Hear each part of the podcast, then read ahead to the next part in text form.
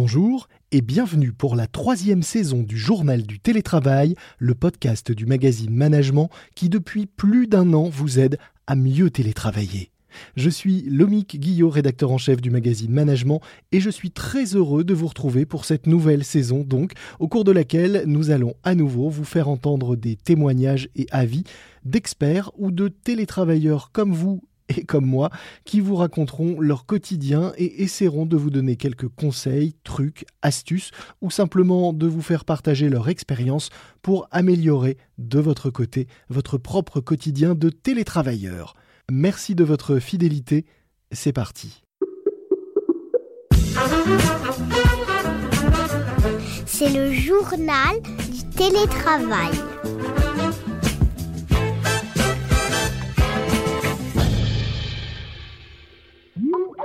C'était il y a déjà un an, dans l'urgence, les entreprises se sont adaptées au télétravail qui était alors la meilleure réponse possible à la crise et qui l'est sans doute encore aujourd'hui. Sauf que depuis, comment tenir sur la durée dans un environnement à ce point incertain? Quelles perspectives proposer à ses collaborateurs Comment maintenir, voire consolider l'engagement de ses collaborateurs malgré la distance? Pour y répondre, nous recevons aujourd'hui dans le journal du télétravail Magali Locher-Jazac, psychologue du travail pour Positive You, un cabinet qui accompagne les entreprises sur les questions de qualité de vie au travail ou de prévention des risques psychosociaux. Bonjour. Bonjour. Première question, alors qu'on dit que le télétravail isole et peut surtout démobiliser euh, sur la durée, vous dites qu'un des risques, ce n'est pas que le télétravailleur décroche, mais au contraire qu'il prenne trop d'initiatives personnelles. Euh, en quoi est-ce que c'est un risque pour vous? Le télétravailleur va vouloir compenser une façon de travailler. Il peut considérer en fait qu'il n'est pas dans un vrai, euh, de, vraies conditions de travail, comme s'il ne faisait pas son vrai boulot. Mmh c'est une perception, hein, bien évidemment. Donc il va en faire plus. Euh, il risque d'élargir ses horaires de travail en prenant peut-être une pause un petit peu plus grande le midi parce que ses enfants sont à la maison. Il va euh, peut-être boucler des dossiers jusqu'à 20h, 21h, 22h le soir. Et cet élargissement des horaires, cette envie d'en faire plus, euh, cet esprit aussi quelquefois de solidarité va faire que là on a un risque de, surinvestissement de la part du salarié. Vous dites aussi que le risque est dans le, le contournement des process, d'imaginer une nouvelle façon de travailler pour s'adapter à la distance Alors oui, le manager n'ayant pas, euh, en tout cas moins, le regard sur le, comment est fait le travail, le euh, salarié peut s'autoriser à fonctionner autrement, à, peut-être utiliser des euh, pratiques qui vont l'aider à aller plus vite. Et là, on échappe, on échappe pardon, à des règles communes et un risque de d'individualisation des pratiques en fait, mmh et que chacun y aille un peu à sa, à manière. Alors ça, on a l'impression que c'était particulièrement vrai il y a un an, quand beaucoup découvraient le télétravail. Est-ce que ça veut dire que, de votre point de vue d'observatrice du monde de, l'entreprise et de ces questions-là, vous pensez qu'un certain nombre n'ont pas aujourd'hui réglé ces problèmes, mis en place des process, mis en place ces fameuses règles dont vous nous parliez? Alors, vous avez raison. Moi, je pense que avec le recul, en effet, les équipes managériales ont pu travailler sur, bah, sur les erreurs, en effet, du premier peut-être confinement, mmh il y a eu des, de réels efforts de fait sur la façon, par exemple, d'organiser les réunions, d'arrêter peut-être de faire euh, de la visio pour faire de la visio.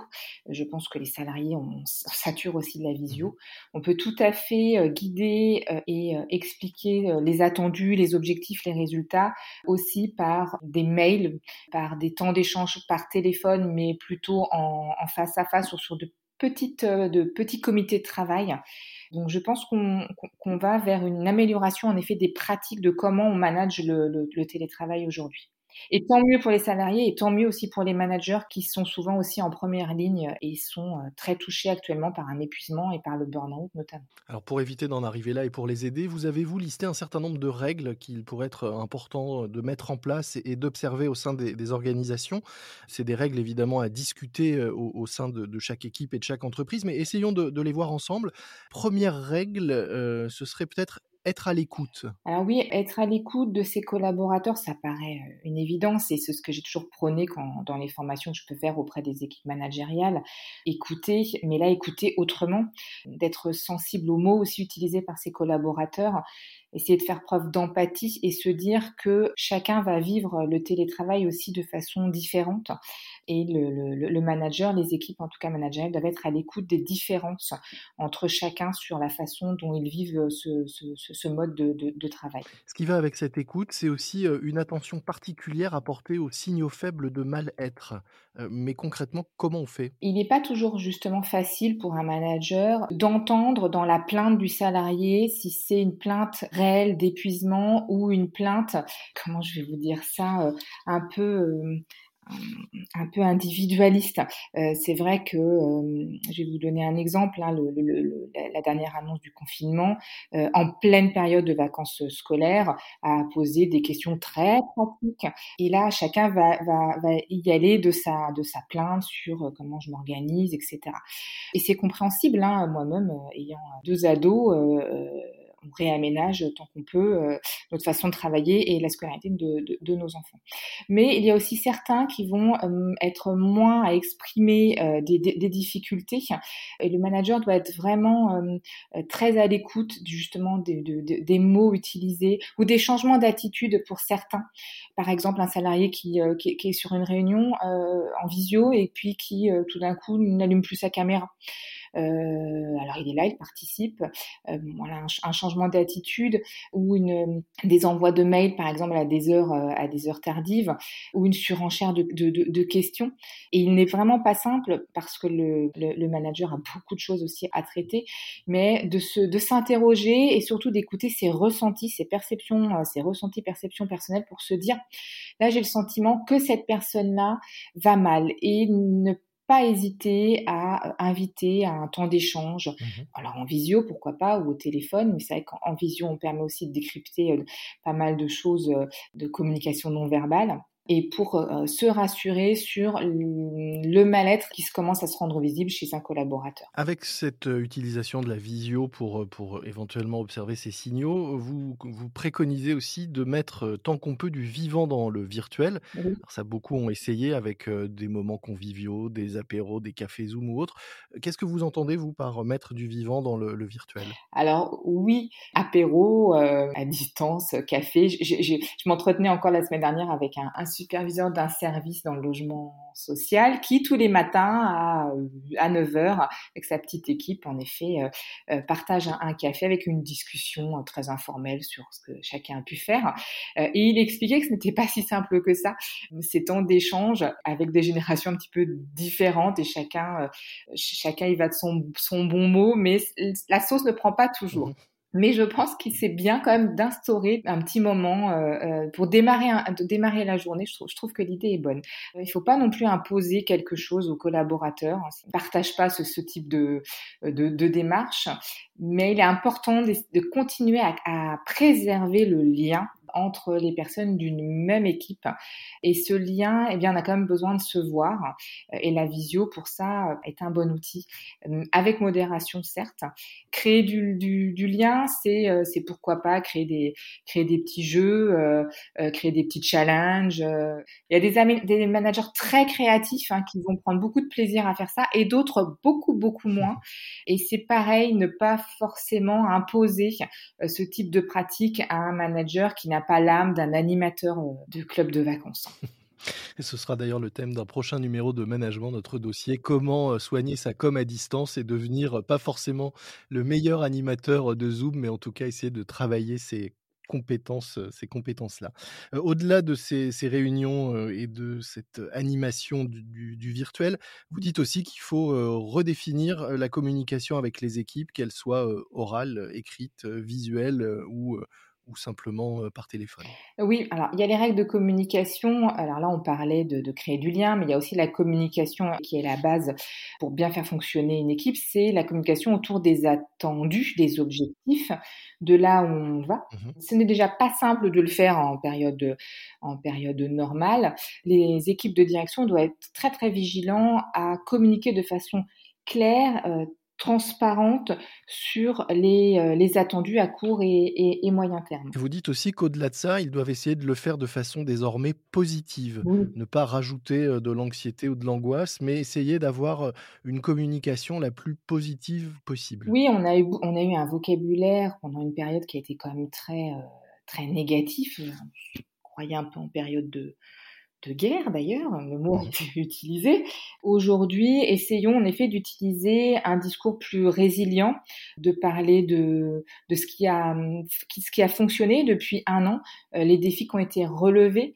Pour certaines entreprises, euh, d'ailleurs, les résultats ont même été bons. On n'est pas que dans des, euh, dans des entreprises que en difficulté. Il y en a, hein, je les oublie pas, bien évidemment, mais il y a aussi des entreprises qui ont, su avancer.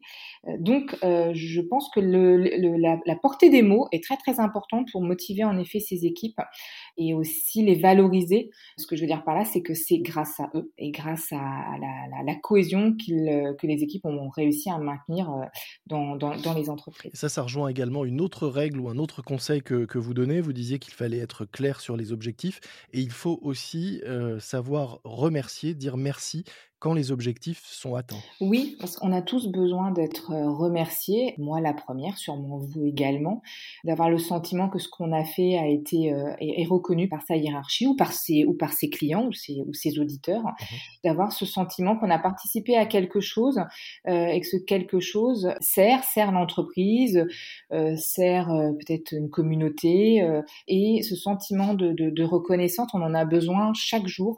Et même en télétravail, peut-être encore plus en télétravail, les managers doivent, être vigilants à justement euh, préserver cette, euh, cette reconnaissance écrite, orale. Ça peut être un petit, un petit mail le matin, ça peut être à la fin d'une visio, euh, mais ne pas oublier de remercier de, et d'encourager. Est-ce que bien équiper ces salariés, faire en sorte qu'ils aient le bon matériel pour bien travailler chez eux, c'est déjà une façon pas forcément de, de, montrer de la reconnaissance, mais de montrer qu'on prend soin d'eux? Alors non, parce que pour moi, c'est pas un remerciement, une reconnaissance, c'est euh, c'est la base. C'est la base.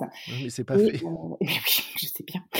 Peut-être qu'avant de prévoir un apéro Zoom, je pense que c'est c'est bien que chaque collaborateur ait une chaise euh, correcte et une connexion qui fonctionne bien. Mais, mais non, pour, c'est pas un remerciement. Bien équipé, faire en sorte que son collaborateur travaille dans de bonnes conditions, c'est la base. Pour terminer, euh, une fois qu'on a listé toutes ces règles, est-ce que vous auriez un, dernier conseil ou un, préalable euh, au succès de la mise en place d'un télétravail durable au, sein des entreprises? Je pense que maintenant, il faut que l'entreprise, les entreprises fassent euh, pleinement confiance à leurs collaborateurs et aillent vers encore plus de flexibilité, c'est-à-dire laisser vraiment aux collaborateurs la possibilité d'organiser leur travail en fonction de leurs contraintes personnelles et de leur envie et je suis persuadée que leur engagement et euh, leur capacité de travail et leurs résultats seront encore meilleurs. Merci beaucoup Magali euh, Locher-Jazac. Euh, je rappelle que vous êtes psychologue du travail et que vous êtes partenaire du cabinet Positive You qui accompagne les entreprises sur les questions de qualité de vie au travail et de prévention des risques psychosociaux. Nous mettrons dans les notes de cet épisode un lien vers la présentation du cabinet et de ses activités pour ceux qui souhaiteraient en savoir plus. Merci.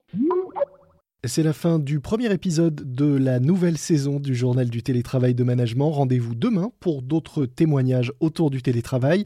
D'ici là, si vous avez encore quelques minutes devant vous, j'aimerais vous recommander un autre podcast signé Management. Il s'appelle Trouveur d'emploi Trouveur d'emploi. Il est animé par Christelle Defoucault, une ex-DRH et recruteuse, spécialiste de la recherche d'emploi. Et dans ce podcast, tous les vendredis, elle vous donne des conseils pour mieux chercher et pour mieux trouver, on l'espère, un emploi. Trouveur d'emploi, le podcast de Christelle Defoucault avec le magazine Management à écouter sur l'ensemble des plateformes d'écoute.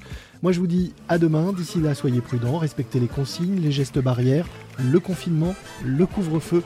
Bon courage et bon télétravail à tous. C'est le journal du télétravail.